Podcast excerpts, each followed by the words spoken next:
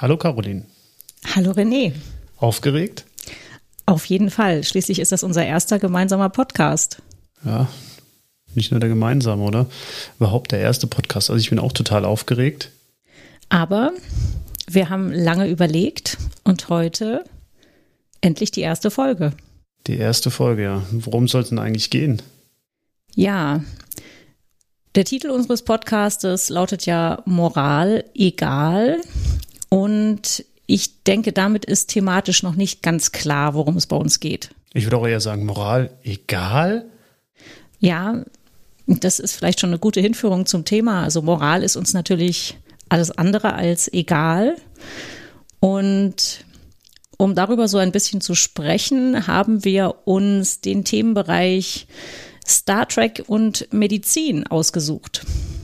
Star Trek Medizin gibt es ja relativ viel. Also einen Schiffsdoktor oder irgendeinen Doktor gibt es wahrscheinlich in jeder Serie. Aber warum gerade haben wir uns Star Trek Medizin ausgesucht? Naja, ich würde mal sagen, Podcasts haben wir schon ewig, Star Trek gucken wir schon ewig und Ärzte sind wir auch noch.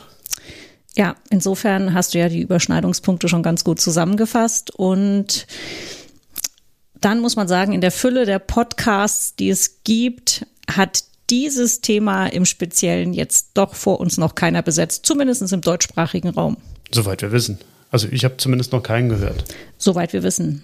Falls wir euch da draußen jetzt natürlich irgendwie genau auf dem falschen Fuß erwischen, der sagt, hey, wir machen schon seit fünf Jahren einen Podcast über medizinische Star Trek-Themen, dann schreibt uns gerne und wir stellen das in der nächsten Folge richtig. Auf jeden Fall, ja. Und ähm, vielleicht auch ein bisschen Austausch, fände ich auch ganz nett, ja. Vielleicht so mal in diesem Sinne den Disclaimer vorweg. Ähm, also Anspruch auf Richtigkeit, auf jeden Fall, oder? Auf jeden Fall, also alles, was wir sagen, nein, natürlich geht es hier letztlich um ein Projekt, wo wir persönlich zum Spaß über bestimmte Inhalte sprechen. Es geht nicht darum, in irgendwelchen medizinischen Themen Anspruch auf vollständige Richtigkeit zu erheben oder natürlich irgendeine Art von Beratung oder so zu bieten. Beratung, nee, Privatrezept, auf jeden Fall. So ist es. Nee, nee, auf gar keinen Fall. Also wir reden zum Spaß. Ihr sollt Spaß dabei haben und am schönsten wäre es natürlich, wenn wir ein bisschen mit euch in Kontakt treten könnten. Genau. Ja, wir haben uns vom Aufbau her das Ganze so vorgestellt, dass wir jeweils eine Folge Star Trek als Grundlage für unser Gespräch nehmen und Heute beginnen wir mit einer Folge aus der Star Trek-Serie Enterprise. Und zwar mit der Folge Dear Doctor. Dear Doctor, das ist doch schon mal ganz schön. Das trifft uns doch beide. Insofern äh, finde ich das auch ganz nett. Thema passt auch schön. Das ist die zwölfte Folge der ersten Staffel von Enterprise. Und Caro, du wolltest ein bisschen ganz kurz zusammenfassen? Genau. Also, die Crew der Enterprise ist unterwegs und trifft auf ein Shuttle aus der Zeit ohne Warp-Antrieb. Und an Bord befinden sich schwerkranke Mitglieder einer bisher unbekannten Spezies. Die Enterprise begleitet diese dann zu ihrer Heimatwelt und dort findet gerade eine, eine Seuche statt, die einen Großteil der Bevölkerung befallen hat.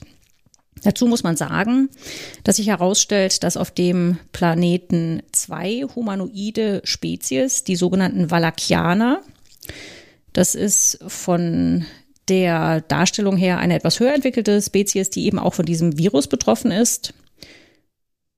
Wobei Virus ist es, glaube ich, gar nicht. Ne, von dieser nee, Krankheit betroffen Virus, ja. ist. Und dann gibt es noch die Gruppe der Menk, die dargestellt wird als eine etwas, ja, noch früher entwickelte Spezies, die hauptsächlich auch als Angestellte für die Valakianer arbeiten und selbst unter relativ einfachen Bedingungen leben.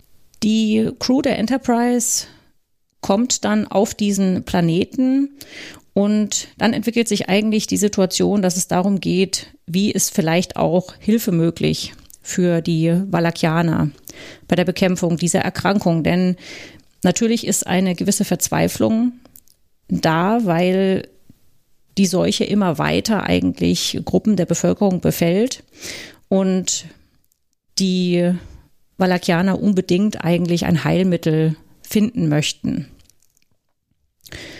Und da kommt dann Dr. Flox ins Spiel. Dr. Flox ist der Arzt aus der Serie Enterprise. Er ist Denobulaner.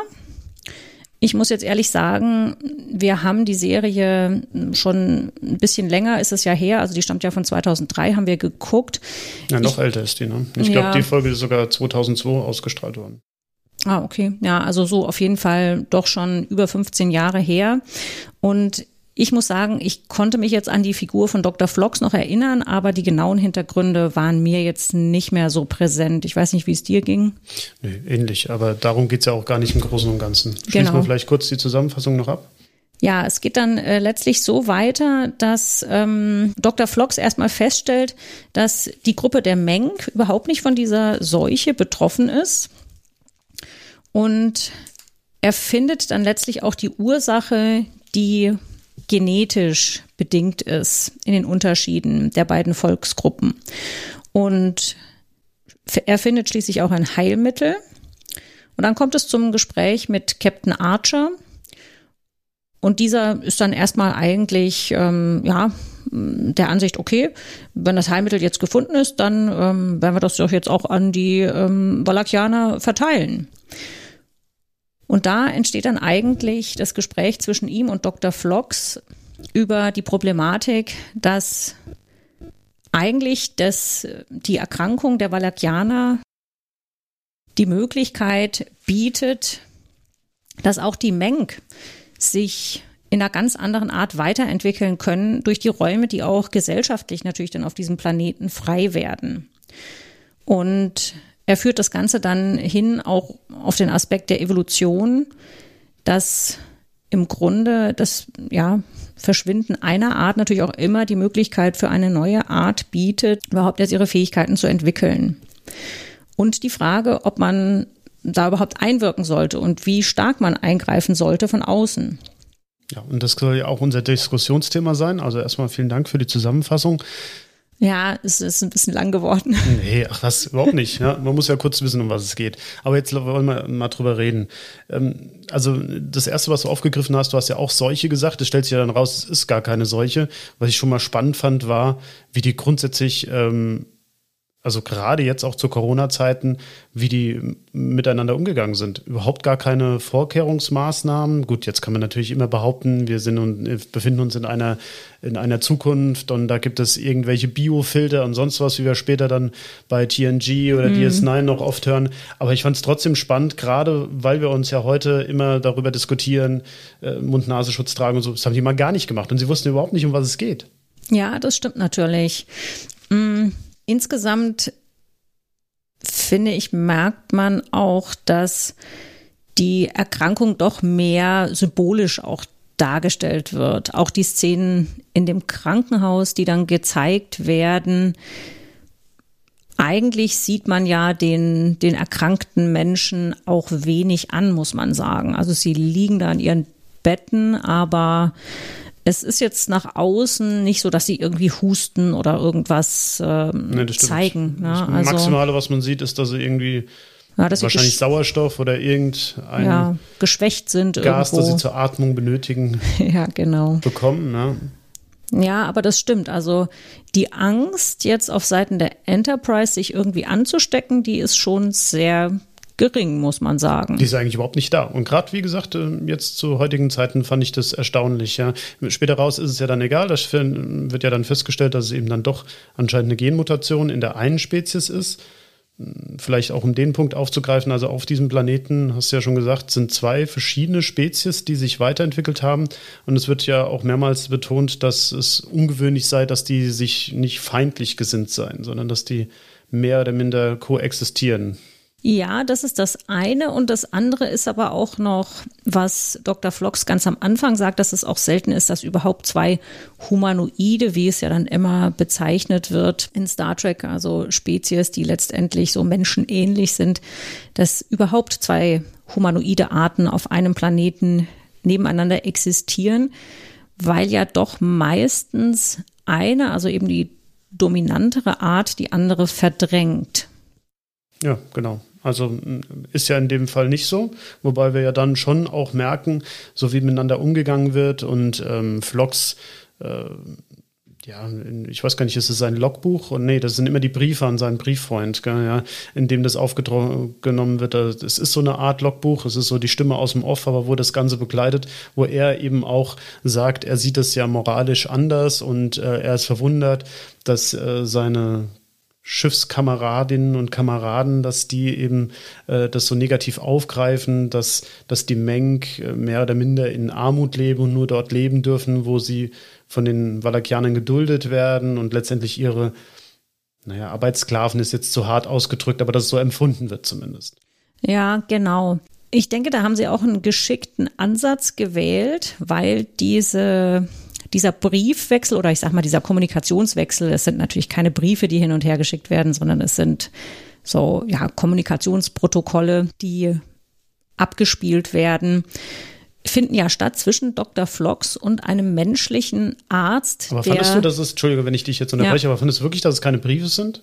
Also ich fand ja schon, ich meine, klar, sie schreiben nicht, aber letztendlich ist es ja schon so, so, so die, in, in dieser guten alten Tradition, dass sich Ärzte gegenseitig über Fälle schreiben, muss ich immer so an Freud, Jung und was weiß ich was denken, ob das jetzt stimmt, ist wieder eine andere Sache.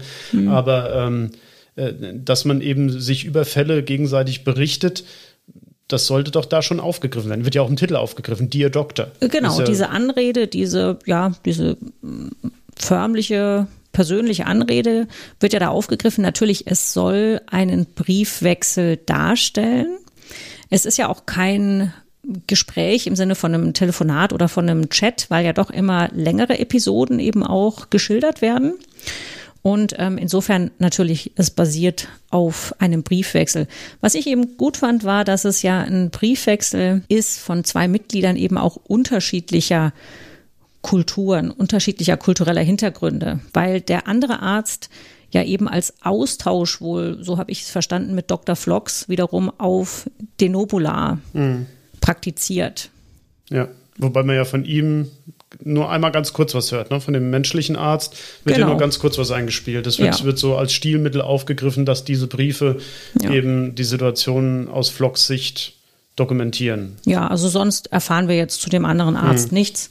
Es ist mehr eigentlich so dieses, ja, dieses Moment, dass er, dass Dr. Flox eben seinen Alltag gegenüber einem Kollegen schildert mhm. und ja auch weiß, dass dieser eben als, als Mensch natürlich die Abläufe vor Ort auch gut kennt und sich deswegen gut in die, in, in den Alltag auf der Enterprise mhm. hereinversetzen kann. Ja. Wie empfandest du es eigentlich? Ähm, die, mit die erste Szene ist ja, wie äh, Flox sozusagen in, ja, in die Sickbay, also in, in, in seinen Bereich geht. Und äh, dort sind ja diese ganzen Tiere, die er füttert. Ja, also das war natürlich schon auch ein bisschen im ersten Moment schräg. Ich muss auch sagen, ich fand es interessant, weil ich wirklich, ich hätte vorher jetzt, wenn man mich gefragt hätte, wer war eigentlich der Arzt äh, in der Serie Enterprise, ich hätte es jetzt nicht mehr direkt sagen können. Als ich ihn gesehen habe, dann war er mir gleich wieder präsent, aber ich Optimism konnte mich Captain. Ja, genau. Aber ich konnte mich nicht an ihn erinnern, muss ich sagen. Und ich fand ihn aber gleichzeitig schon auch gut dargestellt, weil er auf der einen Seite verkörperte er so ein bisschen, ja, er ist ja, sage ich mal, auch von seiner Statur her, er ist jetzt nicht der athletische Typus, ja. Er ist, kommt im ersten Moment eher so ein bisschen gemütlich, aber auf eine gewisse Art auch verlässlich rüber. Natürlich dadurch, dass er einer anderen Spezies angehört, auch einfach anders. Und das wird natürlich dann nochmal schön unterstrichen, als er seine ganzen ja, man kann ja fast schon sagen Haustiere. Also es ist natürlich ein gewisses wissenschaftliches Moment, denke ich, dabei. Ja, ich glaube, da soll auch so ein bisschen Naturheilkunde mit reinspielen. Ne? Er kennt sich aus in der Galaxie und hat da gewisse Heilmittelchen, die er von den Tieren gewinnt. Also was ganz was anderes als Homöopathie. Nicht, dass wir uns ja jetzt falsch verstehen. Ja? Das ist was ganz, ganz was anderes, sondern wirklich Naturheilkunde. Aber denkst du, dass das Heilmittel waren, diese Tiere? Das habe ich, ich glaub, jetzt gar nicht so. Ich glaube doch, ja? es kommt irgendwo auch vor. Ich, also, bin, ich bin mir nicht mal hundertprozentig mhm. sicher, also gerne auch korrigieren. Aber ähm, ich meine, es kommt auch irgendwie vor, dass er die eben auch benutzt, um eben gewisse Krankheiten zu heilen. Okay. Also ich fand, ähm, es kam da so ein bisschen dieses Moment rüber, dass er eben, er ist auch Wissenschaftler. Natürlich, er ist Teil einer Weltraummission und er ist eben in Anführungszeichen nicht nur Arzt in seiner Funktion, sondern er blickt da auch ein bisschen über den Tellerrand hinaus und hat noch andere Interessen. Da kann man wohl sagen, weil Veterinär ist er dann auch gleich noch, weil er ja. behandelt ja auch den Hund noch genau. mit. Äh, das kam jetzt auch, ich glaube, gerade in der letzten Folge vom Discovery Panel vor, ähm, weil ja die Katze in ähm, Discovery Stimmt. Crutch wird ja auch von ja, der Ärztin, ja, von der Pollard behandelt und ähm, da greifen sie eben auch gerade diese, lustigerweise diese Folge, obwohl wir uns schon vorher dafür entschieden hatten und sie geschaut haben, auch nochmal auf. Ja, also ja. Ähm, äh, und äh, also er ist Veterinär, er ist ja in guter Schiffsdoktor-Manier, ist er ja alles. Ja, er ist vom Chirurgen, also er ist ja, er ist ja komplementär, das ist ja unglaublich. Ja, ja. er ist ja nicht nur Allgemeinmediziner, der ist alles. Ja, ja Zahnarzt ist genau. er genau. Ja. ja. Ich denke aber, dass es eben auch wichtig ist, dass er auch diesen ja, diesen Ansatz eben hat, äh, der dann auch in diesem Evolutionsgedanken nochmal rüberkommt, so für das große Ganze, ja, für Ökosysteme, wenn man so möchte. Ach, ja, so habe ich es gar nicht gesehen. Das ist interessant. Okay. Ja. Vielleicht, um das noch, äh, noch kurz abzuschließen, das ist natürlich in, in dieser Serie in Enterprise äh, soll das ja auch nochmal so ein bisschen unterstrichen werden, dass sie wie in der originalen Serie Where No Man Has Gone Before, die sind weit draußen, sie haben keine Unterstützung. Der Arzt, der kann zwar Briefe austauschen, aber so wie ich das verstanden habe, in der Serie dauert das ja auch immer lange, bis er die Antwort bekommt. Also es ist auch nicht so, wie wir das gewohnt sind, du schickst es ab und äh, WhatsApp-mäßig kriegst du gleich die Antwort, sondern das ist eine auf lange, längerfristige angelegte Kommunikation. Und weil er eben so auf sich alleine gestellt ist, muss er eben auch all diese Themen Themengebiete beherrschen. Das wird ja später raus eigentlich immer sinnloser und wird ja dann auch verwässert. Also auf DS9 kommt es ja dann doch auch mal vor, dass Begier sagt, ich muss da irgendeinen Kollegen oder irgendeinen Experten kontaktieren und den mit einbeziehen. Oder ich meine auch in TNG war auch mal so eine Operationsszene, wo dann extra ein Chirurg mhm ähm, eingeflogen wurde, wollte ich schon sagen, also an Bord gebracht wurde, damit äh, sie, sie war das, glaube ich, äh, dann die Operation durchführt, solche Dinge, ja. Was ja, ja auch das, wesentlich ja. sinnvoller ist, ist ja bei uns auch so. Ich meine, die ganze, ganze ähm, Konsiliarmedizin, wollte ich schon sagen, der, also ganze Konsil, die kommen ja nicht von ungefähr, dass man eben versucht, möglichst interdisziplinär zu arbeiten. Mhm. Ja, also ich fand auch, es waren schon so Anklänge in der Folge auch, die vielleicht so ein bisschen ja, Richtung Entwicklungshilfe auch hm, gehen sollten. Also so dieses Arbeiten auch nochmal unter sehr eingeschränkten Bedingungen. Na gut, also was heißt unter Entwicklungshilfe? Das sind schon so diese Bedingungen, der erste Kontakt. Man kommt in Kontakt mit offensichtlich in diesem Fall einer Spezies, die nicht so weit entwickelt ist wie man selbst. Und dann geht eben die Diskussion los, was können wir ihnen zur Verfügung stellen oder nicht. Und das ist ja auf zwei Ebenen geschehen. Die eine Ebene, die medizinische, über die wir noch sprechen wollen, und die andere Ebene dann ja auch diese politische, technische. Ja? Also sie, sie verlangen ja dann ja auch nach dem Warp-Antrieb und das ist ja so die Initialzündung, so habe ich es zumindest äh, aufgenommen, für Archer zu sagen oder mit T'Pol dann noch zu sprechen und zu sagen, ähm, okay, die sind noch nicht so weit. Und eben dann eben auch dieses Spiegelbild zwischen die Situation zwischen den Vulkaniern und den Menschen, ähm, die dazu geführt hat. Oder ja. wie, wie hast du es gesehen? Ja, ich habe es eigentlich auch ähnlich gesehen. Das war dann noch so eine zweite Ebene. Also diese Frage, wie weit greifen wir eigentlich in eine bestehende Kultur und auch Situation einfach ein, indem wir jetzt Technologien zur Verfügung stellen. Und ich denke, da kam auch das ganz gut rüber, was ja letztlich wie bei vielen Star Trek-Themen sich auch projizieren lässt auf, auf unsere Situation hier, äh, nicht im Weltall, sondern auf unserer Erde, dass man sagt, ähm, tut man immer Leuten einen Gefallen, wenn man sie mit allem Technischen ausstattet. Oder eben medizinischen. Oder medizinischen. Ja, das ist das, diese Diskussion ist auch heute immer noch ganz aktuell, wenn man irgendwo hingeht, wo die Ausstattung drumherum nicht so vorhanden ist wie bei uns selbst. Wie viel können wir da auch wirklich, in dem Fall Gutes tun. Ja? Also inwiefern helfen wir wirklich, wenn wir die Leute zum Beispiel ähm, operieren und sie sind, benötigen danach dann Medikamente, die vielleicht sogar lebensnotwendig sind, aber die Medikamente existieren dort vor Ort überhaupt nicht. Ja. Wie können wir sie äh, dauerhaft zur Verfügung stellen? Das ist bei uns genauso noch so eine Diskussion. Und ich fand, das kam da auch eben ganz gut rüber.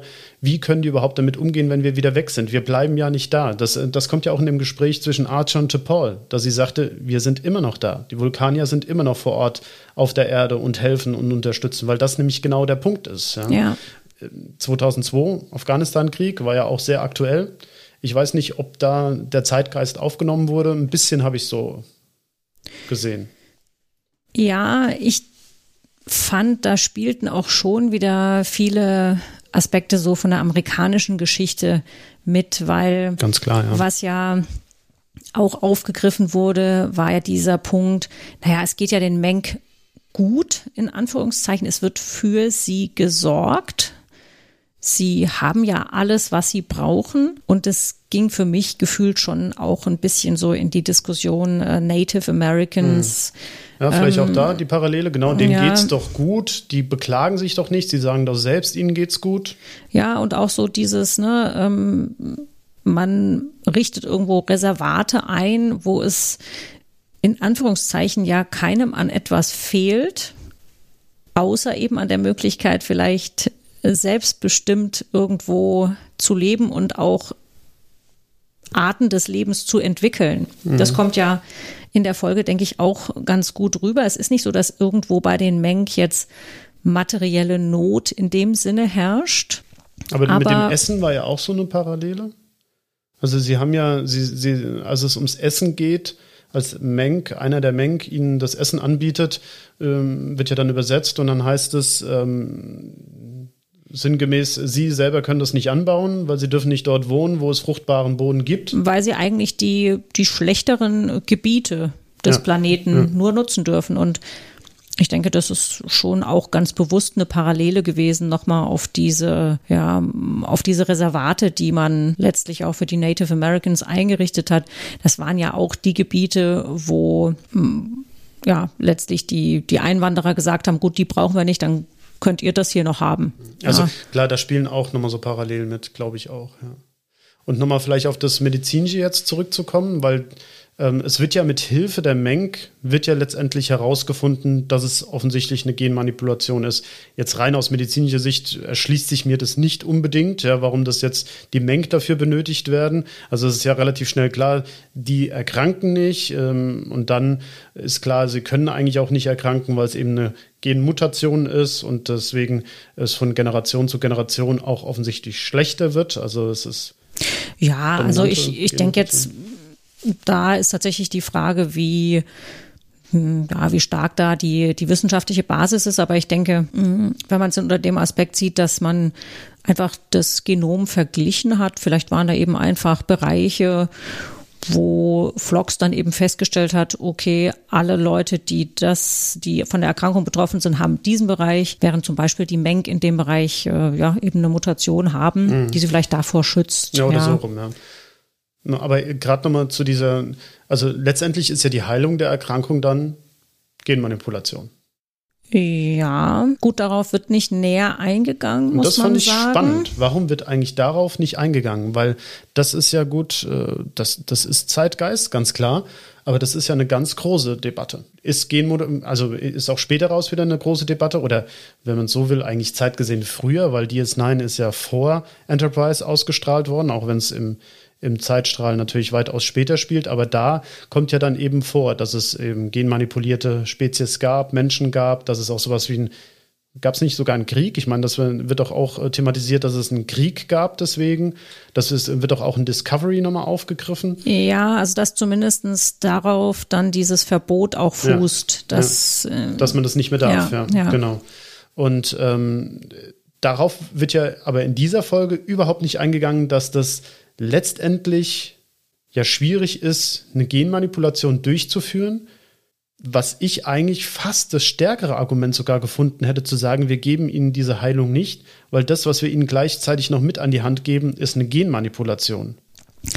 Ja, da denke ich, dass zu kompliziert geworden wäre. Mhm. Also man muss ja auch sagen, es ist eine Folge aus einer Serie unter einer Stunde, die Klar. hier schon eigentlich ja einen sehr grundsätzlichen Konflikt thematisiert. Und ich denke, da wären jetzt solche Details wahrscheinlich, das hätte das Ganze überladen. Und man muss auch sagen, da ist heute auch, denke ich, die Debatte medizinisch noch mal einen Schritt weiter, weil diese genbasierten Therapien, die es ja heute tatsächlich jetzt im Ansatz teilweise gibt,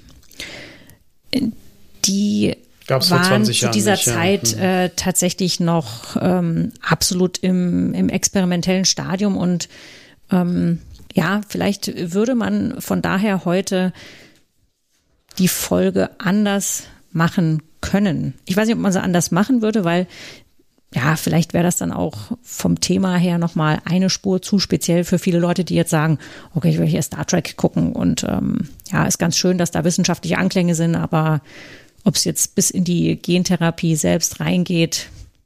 Aber ich weiß nicht, wie es dir geht, aber das macht für mich irgendwie Star Trek aus. Das ist eben, klar, es ist alles Science Fiction. Gar keine Frage. Wir haben uns ja neulich auch erst gerade darüber unterhalten, äh, inwiefern dann eben Mystik eine große Rolle spielt oder nicht. Oder nicht nur Mystik, sondern eben auch so paranormale Sachen oder vermeintlich paranormale Dinge. Es gibt ja ganz viele Serien, da geht es dann auch häufig um Zauberei und äh, wenn man jetzt das andere große Franchise Star Wars aufgreifen würde, das ist dann auch sehr religiös geprägt. Und das war eben Star Trek ähm, in der Debatte zwar immer, aber die Utopie an sich eben nicht, sondern die Utopie ist natürlich äh, durch Technik vorangetriebene Utopie aber ich fand es eben immer ganz gut, dass nicht so getan wird, ja, das ist jetzt einfach so, weil, keine Ahnung, vor 300 Jahren der und der das und das mal gemacht hat und sich das mystisch jetzt durch irgendwelche Sachen ausgeprägt hat, sondern es wird immer zumindest vermeintlich versucht, irgendeinen Sinn dahinter und eine Kaskade aufzuzeigen. Ob das immer gelingt, steht auf einem ganz anderen Blatt. Ja, aber da hast du schon recht, dass es wird erstmal auf Zauberei als Erklärung für alles verzichtet. Mhm. Und das unterscheidet, denke ich, auch diese Art von Science Fiction dann vielleicht von vielem, was eher noch die Fantasy-Ecke mit abdeckt. Und das finde ich auch gut. Auf der anderen Seite muss ich sagen, finde ich, ist es in dieser Folge gelungen, den grundsätzlichen Konflikt, der, da gebe ich dir vollkommen recht, durch diese genetische Veränderung entstanden wäre, der wäre ja im Grunde vom Prinzip her ähnlich entstanden durch das Weitergeben der Warp-Technologie oder vielleicht auch durch Weitergabe eines medizinischen Heilmittels anderer Art, was sonst einfach auf dem Planeten nicht existiert hätte. Und deswegen denke ich, haben sie es geschafft, ohne vielleicht das zu sehr auch kompliziert zu machen, den Konflikt grundsätzlich gut darzustellen. Wie weit greifen wir sozusagen von außen in eine Situation ein? Ja, wie fandest du die Lösung? Also es war ja einfach letztendlich so, da haben ja wenige Leute miteinander gesprochen und es entschieden. Also es wurde zumindest nicht thematisiert, dass da jetzt irgendein Ethikrat oder äh, eine übergesetzte Kommandobehörde oder so äh, mit einbezogen wurde. Das war ja überhaupt gar kein Thema. Ja, und äh, darüber haben wir jetzt noch gar nicht gesprochen. Das ist ja vielleicht eigentlich sogar das größte Thema, was über dieser Folge drüber schwebt, ist ja, es gibt noch keine oberste Direktive. Genau, das äh, sagt er, er benutzt ja sogar das Wort dann Directive, also Archer. Genau, also das ist ja dann auch sehr wahrscheinlich bei den Autoren der Hintergrund gewesen, zu sagen, okay, wie könnte man sich vielleicht vorstellen, dass sich überhaupt so eine Art oberste Direktive entwickelt hat. Und das finde ich wiederum auch einen guten Aspekt, der auch heute ja immer noch eine Rolle spielt. Vielleicht unter diesem Punkt, äh, gut gemeint ist nicht immer gut gemacht oder was löse ich manchmal auch mit einem gut gemeinten Verhalten längerfristig aus oder welche Entwicklung stoße ich dadurch auch an? Ja, keine Frage. Ich finde es sowieso sehr schwierig, Das, also darauf wollte ich auch hinaus. Es sind wenige Leute, die das entscheiden. Natürlich äh, ist hier ganz klar der Sinn dahinter, die oberste Direktive mit einzuführen und zu zeigen, warum die notwendig ist.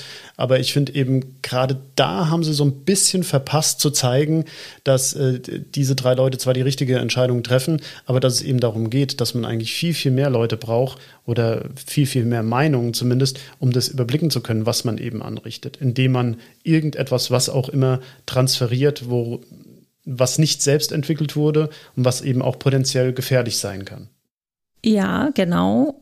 Ich denke auch, dass die Auflösung recht schnell war für das, für die Größe der Frage, die aufgebaut wurde. Auf der anderen Seite auch da wieder, vielleicht ist es nicht anders zu schaffen, in einer Folge das Thema überhaupt mal so anzugreifen. Ja, und es waren ja auch noch, also die Serie war ja auch eher so aufgebaut, dass abgeschlossene Thematiken behandelt wurden. Später raus, ich glaube, in der dritten oder vierten Staffel bin ich mir nicht mehr so sicher, wird dann auch mal so ein Erzählstrang über mehrere Folgen hinweg erzählt. Aber dieser moderne Erzählstrang, den wir heute gewohnt sind, dass über eine ganze Staffel hinweg oder am besten sogar über eine ganze Serie hinweg ein Erzählstrang herrscht, das war dann natürlich nicht. Das stimmt schon, das, das sehe ich auch so. Und das, ich finde es auch schon gelungen, dass, dass einem gezeigt wird, das soll ja wahrscheinlich die ganze Serie Enterprise auch ein bisschen ausmachen, dass man eben solche Konflikte auflöst, die man mit den anderen Serien, die man zuvor schon ausgestrahlt hat, ähm, ja, geschaffen hat und dann eben darauf hinführen will, wie es dazu kommt. Ein bisschen provokativ gefragt kann man aber ja natürlich sagen, ja, da muss man ja Entwicklungshilfe aber ganz sein lassen, weil es ja immer eine Einmischung ist. Ja, und das fand ich tatsächlich auch schwierig, weil als ich dann nach der Folge so ein bisschen überlegt habe, okay, was sagt mir jetzt auch das so ein bisschen im übertragenen Sinne, hm, denke ich, muss man hier schon aufpassen, wie viel unter diesem erstmal positiv besetzten Begriff Natur wollen wir überhaupt, ja? Weil man kann natürlich auch sagen, okay, hm, Du hast vorhin über Erkrankungen gesprochen, die vielleicht eine lebenslange Therapie benötigen. Ja, da kann man natürlich ganz hart auch sagen, ja, also das ist eigentlich ein Zustand, der ist jetzt mit dem, was Natur alleine machen würde, nicht vereinbar. Dann greife ich da überhaupt ein? Ja, macht das überhaupt ähm, unter welchem Aspekt macht es überhaupt Sinn, dass ich jetzt hier eine Situation unterstütze, die, sobald ich eigentlich äh, eine Medikation oder eine Maßnahme wegnehme, nicht von sich aus trägt. Und das ist ja etwas, wo wir, denke ich, in der Medizin in vielen Situationen eben für uns beschlossen haben, dass es Sinn macht. Ja, dass es Sinn macht, chronische Erkrankungen zu behandeln, auch wenn es aufwendig ist, weil das Leben, was mit dieser Behandlung dann möglich ist, eben auch erfüllend und wertvoll und wichtig sein kann. Und da ist natürlich jetzt tatsächlich die Frage, wo und wie ziehe ich da eine Grenze? Ganz schwierig. Ähm, ich denke auch, chronische Erkrankungen ist insofern keine Frage. Und das, was du aufgreifst, ist ja auch in der Folge aufgegriffen worden. Wir haben auch schon darüber gesprochen, dass es halt nur funktioniert, wenn du eine dauerhafte Begleitung hast.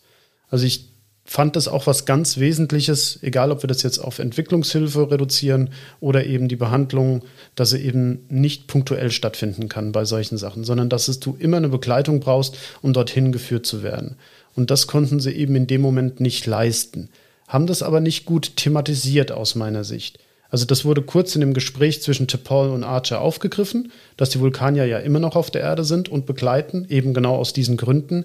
Aber es wurde den Valakianern gegenüber oder auch den Menk gegenüber nicht thematisiert zu sagen, du pass mal auf, wir könnten euch das bieten, aber dazu müssten wir euch dauerhaft unterstützen und das können wir nicht bieten klar, nochmal dreiviertel Stunde und so, alles klar. Ja. Ähm, aber ich denke, man darf ja auch ein bisschen Kritik äh, daran üben und sagen, äh, das hätte man auch in einem Satz fallen lassen können. Ja, dass, dass man sagt, wir können es euch jetzt nicht bieten, aber was wir, vielleicht werden wir irgendwann eine dauerhafte Austausch. Ja, beziehungsweise hm, was ja aufgegriffen wird, ist ja, dass Archer dann auch sagt, okay, wir haben hier für euch Medikamente, die den Verlauf der Erkrankung ein Stück weit aufhalten und dadurch geben wir euch mehr Zeit, um eine eigene Lösung zu finden. Und äh, das ist, denke ich, auch so wieder der übertragbare Aspekt, dass man sich entscheiden muss, weil letztendlich sie haben ja trotzdem eingegriffen. in die Entwicklung. Also sie ja. allein dadurch, dass sie sich gezeigt haben, dass sie auf dem Planeten gelandet sind, dass sie ähm, mit den Leuten gesprochen haben und dadurch auch den Valakianern und den Meng bewusst geworden ist, da gibt es noch mehr, da gibt es Entwicklung, die weiter ist, ist ja letztlich ein massiver Eingriff schon erfolgt. Ja, auf jeden Fall. Und äh, was es ja auch noch nicht gibt oder offensichtlich noch nicht gibt, ist sowas wie ein First Contact Protocol. Also wurde genau. jetzt nicht weiter thematisiert, ja. aber zumindest hatte ich nicht den Eindruck, dass die da schon irgendeinen einen bestimmt vor, bestimmten Weg folgen, was mhm. das angeht. Ja, genau. Und insofern greifen sie auf dieser rein ja, ideellen Ebene, greifen sie, finde ich, schon relativ weit ein. Und dieser Aspekt, ähm, wie lange begleitet man? Da ist, denke ich, schon auch der Punkt, inwieweit lasse ich natürlich Abhängigkeit auch entstehen. Also das ist ja auch immer wieder eine Diskussion. Es gibt ja nur noch sehr, sehr, sehr wenige wahrscheinlich nicht kontaktierte Völker, zum Beispiel im Amazonasgebiet. Und da ist ja heute eigentlich eher die, die Linie zu sagen, okay, Entweder wir lassen die tatsächlich in ihrem funktionierenden System weiterhin so sein, wie es sich über lange, lange Jahre entwickelt hat, sie aber zu kontaktieren und dann mit einer teilweisen Abhängigkeit oder auch, ich meine, da muss man ja nur ein paar Jahre auch zurückgehen, ja, immer wieder auch eingeschleppten Krankheiten oder so, ähm, die dann verheerend sein können, dann zurückzulassen. Das ist natürlich wahrscheinlich die schlechteste Lösung. Ja, also ich denke, entweder man muss eigentlich den Schritt noch eins weiter vorne sehen und sagen, okay, dann mischen wir uns gar nicht erst ein. Das ist ja das, was du jetzt auch gesagt hast, ne, wo es dann nochmal im Weiteren auch darum geht, was bedeutet überhaupt ein First Contact, wie muss der vorbereitet werden, was heißt da auch ähm, zum Beispiel bei Pre-Warp ähm, Gesellschaften, werden die überhaupt kontaktiert, ja. Ähm, aber so dieses Reingehen und dann rausgehen ist natürlich schwierig und ähm, hinterlässt dann natürlich eine irgendwo vielleicht auch dauerhafte Abhängigkeit. Ja, was wir noch nicht so richtig angesprochen haben, was ich auch noch sehr interessant fand, war, wie ist es denn eigentlich mit dem Willen derjenigen? Also so ein bisschen kam das ja in der Folge auf, dass die Meng zufrieden sind die Valakianer möchten mehr. Sie möchten auch mehr von, jetzt in dem Fall von den Menschen haben. Sie wollen Technologie, sie wollen, wollen medizinischen Fortschritt haben. Aber was, wie ist es denn, wenn man die umgekehrte Situation hat, wenn man eigentlich eine Behandlung hat und der oder diejenige möchte es nicht, zum Beispiel aus religiösen Gründen, das ist ja etwas, wo wir auch immer wieder mit konfrontiert werden. Ne? Und was eben auch gerade in diese ganze Genmanipulation-Debatte äh, sehr stark mit einfließt. Ja? Ähm, dass, dass man zum Beispiel, wenn man schon während der Schwangerschaft Gendefekte feststellt, was dann eben passiert. Ich, ich will jetzt nicht das ganz große Fass aufmachen ähm, mit der Abtreibungsdebatte, sondern wo ich eigentlich hinaus möchte, ist, es gibt ja immer auch eine Möglichkeit, dass der Patient, die Patientin selbst entscheidet, was sie möchte und was sie nicht möchte. Und da haben wir häufig, haben wir ja so, so den Drang, dass wir es eben aufoktroyieren müssen oder möchten. Ja, da ist aber, denke ich, die Unterscheidung zu treffen, was gilt für ganze Gesellschaften oder Gruppen und ähm, was ist dann so der, die Entscheidung des Einzelnen. Und das ist aus meiner Sicht auf zwei verschiedenen Ebenen nochmal zu sehen. Also ich finde, dass man auch die Entscheidung des Einzelnen, Dinge abzulehnen, immer respektieren sollte.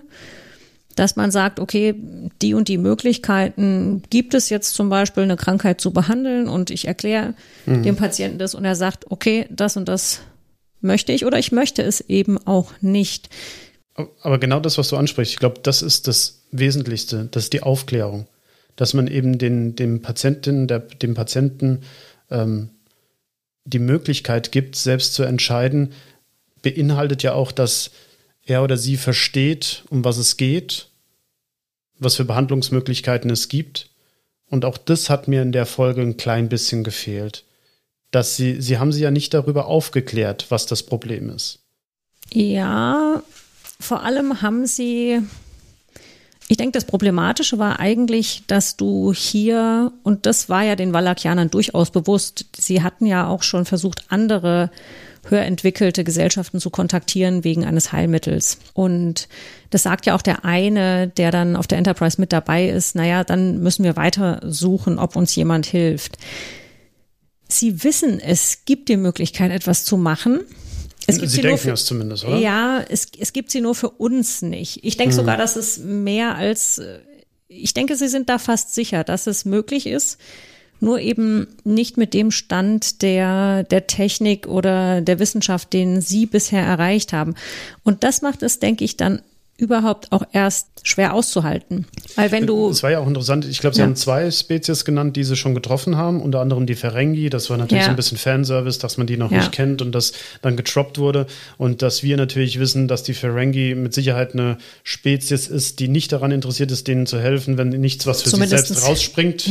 Also so, so wird es ja äh, das Vorurteil genau. kolportiert.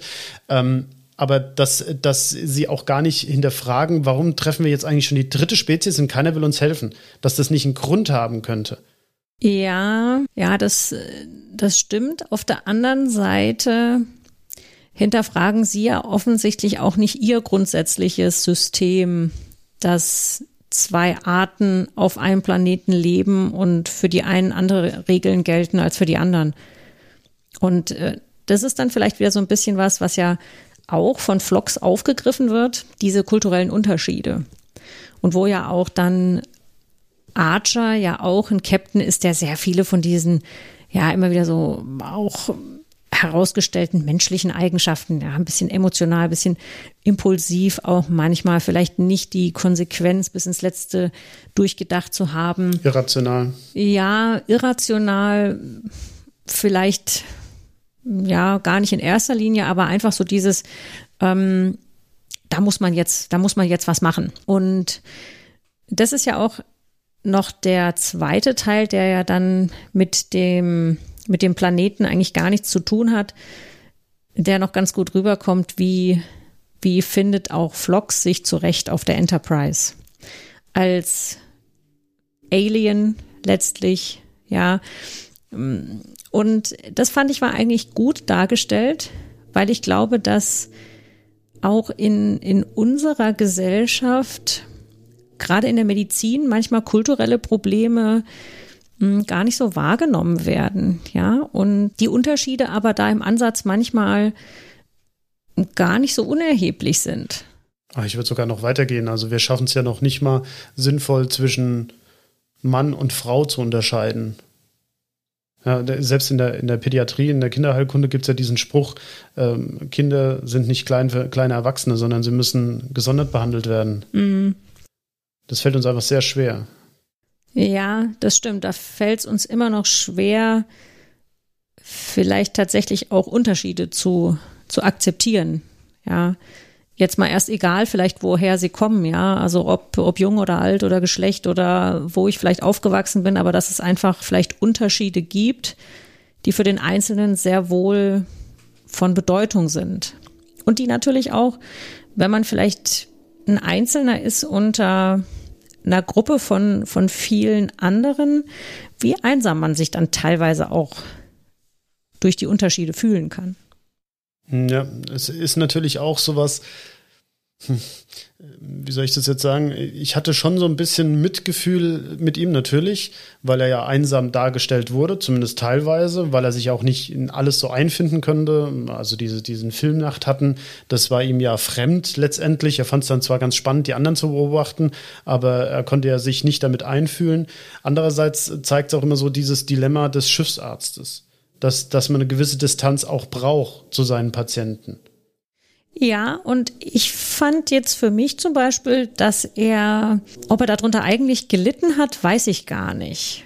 Also natürlich, es war, er, er war so der, ja, der Fremde in der fremden Umgebung, das schon. Aber es war ja auch etwas, was er sich ausgesucht hat. Und da kommt, denke ich, jetzt für ihn persönlich wieder dieses Wissenschaftliche auch durch. Ja, hat auf jeden Fall hat er sich dafür entschieden, klar. Und es wird ja auch am Schluss dann ein bisschen auf, äh, abgemildert, meine ich, ähm, dann mit dieser Romanze, die sich da entwickelt. Eine Sache, die mir noch aufgefallen ist, ist ähm, an irgendeinem Punkt sagt jemand, ich weiß gar nicht mehr, ob es Archer war oder äh, Flock selbst, not play God, also nicht Gott spielen. Und ähm, das ist natürlich wieder dieses Religiöse. Da haben wir jetzt ja immer mal wieder drüber ähm, geredet. Das ist ja auch was, was uns Medizinern nicht zu Unrecht vorgeworfen wird. Das hm. ist, dass wir einerseits uns vielleicht zu sehr als Halbgötter, heißt es ja immer, sehen und dass dann eben auch gerne mal schnell Gott gespielt wird. Wie hast du es aufgenommen? Ja, also ich ähm, bin an diesem Satz bin ich auch noch mal wirklich hängen geblieben, weil der beinhaltet, denke ich, viel. Das ist auf der einen Seite etwas, was vom, von diesem übergeordneten Religiösen vielleicht noch mal weggeht, auch viel mit Macht zu tun hat. Das ist ja auch ein Aspekt, der vielleicht jetzt hm. in dem, was wir besprochen haben, noch gar nicht so vorgekommen ist. Es ist ja auch ein starkes Machtgefälle gewesen, also zwischen der Enterprise und ihren ganzen Möglichkeiten und diesem Planeten mit seinen Bewohnern. Mhm. Und dass da es einfach immer wichtig ist, sich dieser Situation auch bewusst zu sein und äh, auch in seinem Handeln immer wieder zu berücksichtigen, welche, ja, welche Ungleichheit da vielleicht auch herrscht und wo man auch wirklich immer schauen muss, werde ich diesem, diesem Machtgefälle irgendwo auch gerecht. Und dieses Gefälle existiert ja in jeder Arzt-Patienten-Beziehung. Genau. Und es gibt aber umgekehrt natürlich uns gerade nicht das Recht, das auszuspielen, sondern es ist mit der Verantwortung verbunden, dass wir uns immer wieder klar machen, was die Entscheidung auch für unser Gegenüber bedeutet. Und es lässt uns aber auf der anderen Seite natürlich auch immer damit zurück zu sagen, wir müssen unsere eigenen Entscheidungen auch aushalten. Ja, Verantwortung. Ja, Verantwortung und deswegen denke ich, ist es auch wichtig, dass so wie jetzt hier aufgegriffen wird, dass man die oberste Direktive irgendwann entwickeln muss, so ist es ja auch bei uns immer wieder wichtig, dass man eine Ethik entwickeln muss, in dem, was man tut und was als Basis letztendlich für diese ganzen Möglichkeiten auch gelten kann. Weil die Machbarkeit alleine die Anwendung noch nicht ausreichend begründet und vor allem nicht ausreichend auch irgendwie mh, mm, ja, eingrenzt und steuert, sondern ja, da muss immer auch Fall. mehr dahinter stehen. Und, ähm, und das ist eine gesellschaftliche Aufgabe. Das ist eine gesellschaftliche Aufgabe. Also ich, da bin ich mir hundertprozentig sicher, dass, dass unsere Geschichte schon zu oft gezeigt hat, dass das ganz schnell nach hinten losgehen kann, wenn man nur das Machbare verwirklicht. Das gilt in allen Bereichen, nicht nur im medizinischen Bereich, aber auch dort. Und dass das auch sehr schnell sehr grausam werden kann, wenn man seinem, auch vielleicht seinem Forscherdrang freien Lauf lässt, wenn man keinen moralethischen Kompass dazu hat und dass der immer notwendig sein wird.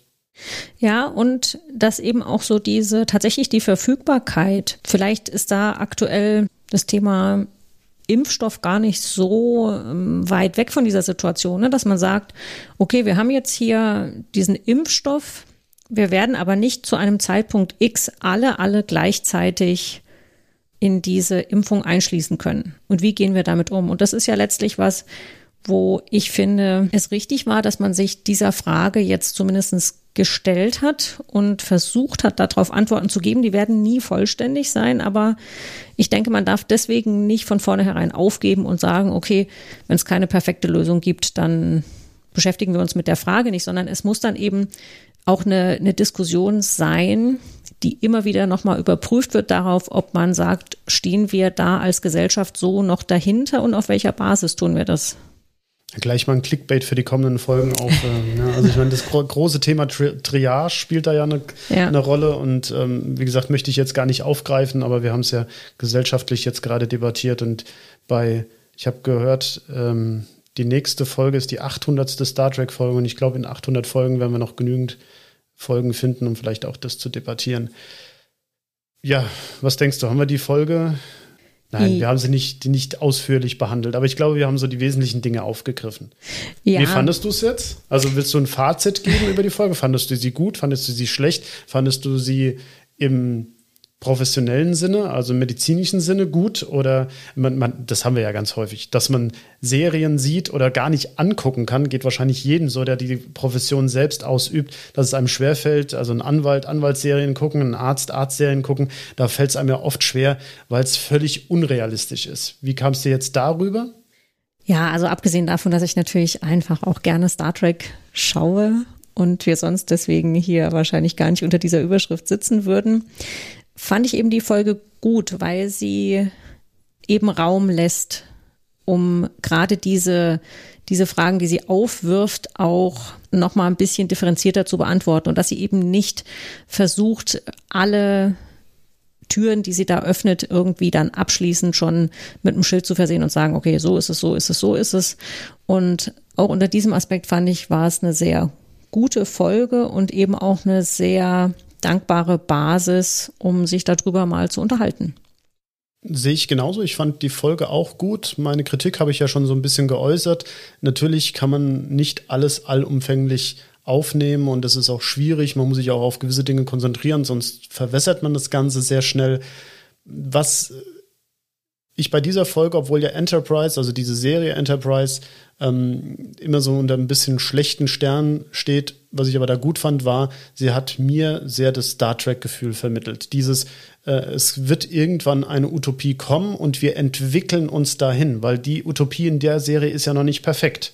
Das ist ja nicht die Roddenberry-Utopie, wo schon alles ähm, ähm, funktioniert, wo wir kein Geld mehr haben, alle es keine Erkrankungen mehr gibt, äh, wo es jedem gut geht, äh, der auf der Erde lebt, äh, in, in, im Paradies, wie sie immer so schön sagen, äh, dann später raus bei TNG und DS9 und auch bei Voyager. Ähm, deswegen fand ich die Folge auch gut. Und was ich eben immer an Star Trek sehr mochte, schon als Kind, als ich das auf ZDF noch geguckt habe, war eben, dass es einem nicht so zurückgelassen hat, okay, ich habe jetzt irgendwas gesehen und man vergisst es wieder. Es ist sogar häufig häufig so, dass man sich gerade an diese Folgen noch sehr lange erinnert. Und ich finde, du hast jetzt noch eine schöne Formulierung gebracht. Und ich denke, das wünschen wir jetzt uns und allen, dass wir unter einem guten Stern stehen. Die nächste Zeit, bis wir uns vielleicht dann wieder hören. Genau, bis wir uns wieder hören. Und wir würden uns wahnsinnig freuen, wenn ihr euch auch was von euch hören lässt. Die gesamten Kanäle, wie man das machen kann, werdet ihr auf unserer Homepage finden, moralegal.de. Wir gehen jetzt ins Outro. Ja. Okay, dann gehen wir jetzt ins Outro. Vielen Dank fürs Zuhören und bis bald. Tschüss, Caroline. Bis dann. Ciao, René.